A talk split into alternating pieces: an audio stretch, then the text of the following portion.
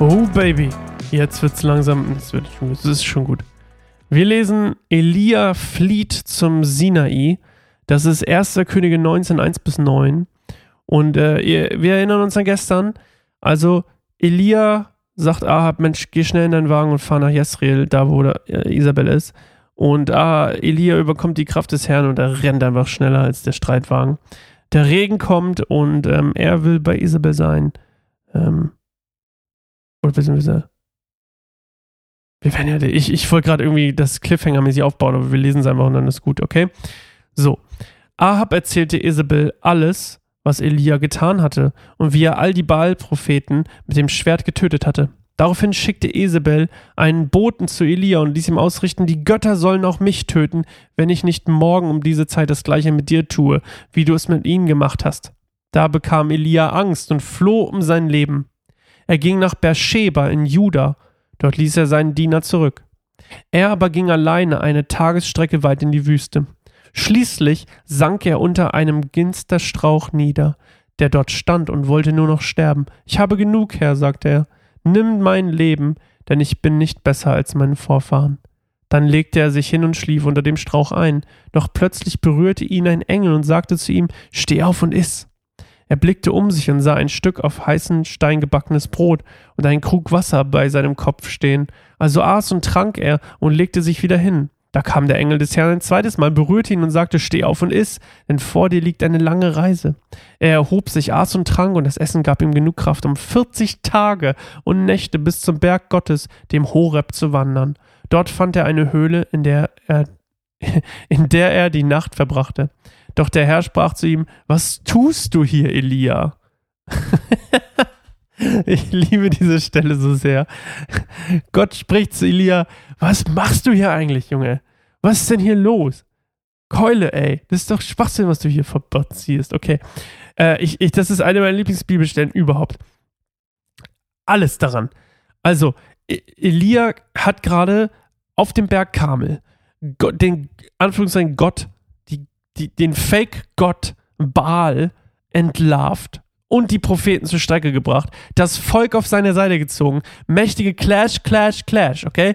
Regen er, erbeten, erboten, erbeten, er betete für Regen, Regen kam in Form eines Regensturms, also alles läuft, sag ich mal so, alles läuft. Gott versorgt ihn, macht alles für ihn, bereitet den Weg, die Wohnung, alles. Alright? Und dann kommt Ise, Isabel und sagt, ey Elia, ich werde dich genauso töten, wie du meine Propheten getötet hast. Okay? Und was macht Elia? Er kriegt Angst. Und er flieht. Er geht nach Beersheba. Beersheba, nur als Info, ist komplett im Süden von Juda. Also wirklich komplett am anderen Ende des, Kontin äh, des Kontinents, des, des Landes. Okay? Also ganz weit weg. Also er läuft bis er nicht mehr kann. Und dann lässt er sogar seinen Diener zurück und geht in die Wüste, weil er Angst hat. Und dann will er sterben, weil er Angst hat.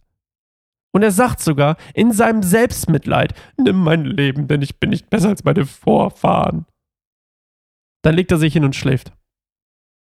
Das ist die Reaktion von dem gleichen Typen, der gerade auf dem Berg Karmel für Feuer gebetet hat, für, für Regen, Leute umgebracht hat, Israel zurück on track gebracht hat, das Volk.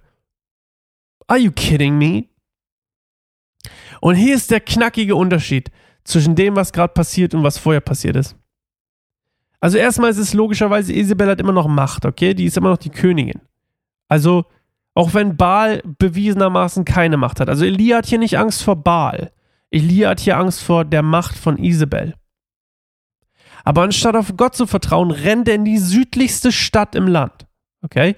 Das ist das Ding. Und hier ist der Knackpunkt. Und das machen wir alle. Ganz, ganz oft. Elia betrachtet hier in seiner Angst die Umstände, in denen er ist, seine eigenen Umstände, anstatt auf Gott zu gucken, wie er es sonst immer gemacht hat. Merkt ihr den merkst, merkst du, wir wollen ja bei du, merkst du den Unterschied? Gott hat ihm alles vorher gezeigt getan, gesagt, alles, alles tutti frutti. Und jetzt kriegt er Angst und anstatt auf Gott zu schauen, guckt er auf seine eigenen Umstände. Und Angst, und das ist das die Message hier, glaube ich. Das ist die Message hier unter anderem. Angst ist nicht weg. Angst ist machtlos. Angst ist machtlos, wenn wir auf Gott schauen. Wenn wir Gott vertrauen, dass er uns versorgt, wenn wir glauben, dass Gott uns versorgt, dann ist die Angst vor keiner Versorgung, keine Versorgung zu haben, machtlos. Denn Angst ist eigentlich nur eine Kette, die uns selbst versklavt. Okay? Und das ist das, was Elia hier passiert. Die Angst ist nicht weg. Elia hat Angst. Elia ist immer noch ein Mensch. Wir sind immer noch Menschen. Du bist immer noch ein Mensch. Aber, that's the point. Schau nicht auf deine eigenen Umstände. Schau auf Gottes Wesen und das, was er dir persönlich vielleicht gezeigt hat, was er dir verheißen hat, was dein Weg ist, deine Berufung, was auch immer es ist. Logisch hast du Angst. Wir haben alle Angst. Ich habe auch Angst. Das ist nicht der Punkt. Der Punkt ist, worauf schauen wir? Wo liegt unser Augenmerk? Und dann erscheint ihm der Engel und gibt ihm was zu essen in der Wüste und er läuft 40 Tage und 40 Nächte. Auf eine ähnliche Art und Weise, glaube ich, zumindest soweit ich mich erinnern kann, klingt das ähnlich wie, wie Mose. Er läuft, also wie die Israeliten und Mose. Die laufen ja 40 Jahre durch die Wüste und Gott versorgt sie und er läuft 40 Tage durch die Wüste und Gott versorgt ihn. Und also wieder eine Parallele. Und dann sagt Gott zu ihm, hey, geh mal zum, oder der Engel sagt ihm besser gesagt, geh zum Horeb. Horeb übrigens, ähm, das wusste ich auch nicht, habe ich nie verstanden, was der Horeb, Berg des Herrn, ähm, Horeb ist ein alter Name für den Sinai. Und äh, die Brücke könnt ihr selber schlagen, was da passiert ist. Also er soll zum Berg des Herrn gehen, zum Horeb. Und ähm, ja, Gott wird ihn versorgen und ihm die gleichen Lektionen erteilen, wie damals im Volk Israel und Mose. Und das Geilste kommt einfach am Ende. Er versteckt sich in einer Höhle, immer noch aus Angst übrigens. Er versteckt sich in einer Höhle. Und dann kommt Gott und sagt, was tust du hier, Elia? Was ist denn los mit dir? Weil Gott hat ihm nicht gesagt, geh nach Beersheba und versteck dich in der Höhle. Das ist das Ding. Das ist seine Angst, die ihm das gesagt hat. Mach das. Der Ratschlag aus der Angst war, versteck dich. Flieh und versteck dich. Und Gott kommt dann und sagt, anstatt zu sagen, du bist falsch, du machst was falsch, du bist am Arsch, komm, geh zurück, sagt, fragt erstmal, was machst du hier? Was machst du hier? Und was Elia da macht, das erfahren wir morgen. Ist wirklich eine der schönsten Bibelstellen, finde ich. Ich liebe, was man hier alles draus lernen kann. Und ich freue mich auf morgen, wenn wir, äh, was lesen wir morgen? Wie heißt es? Der Herr spricht zu Elia. Na, das passt doch. Bis morgen. Ciao.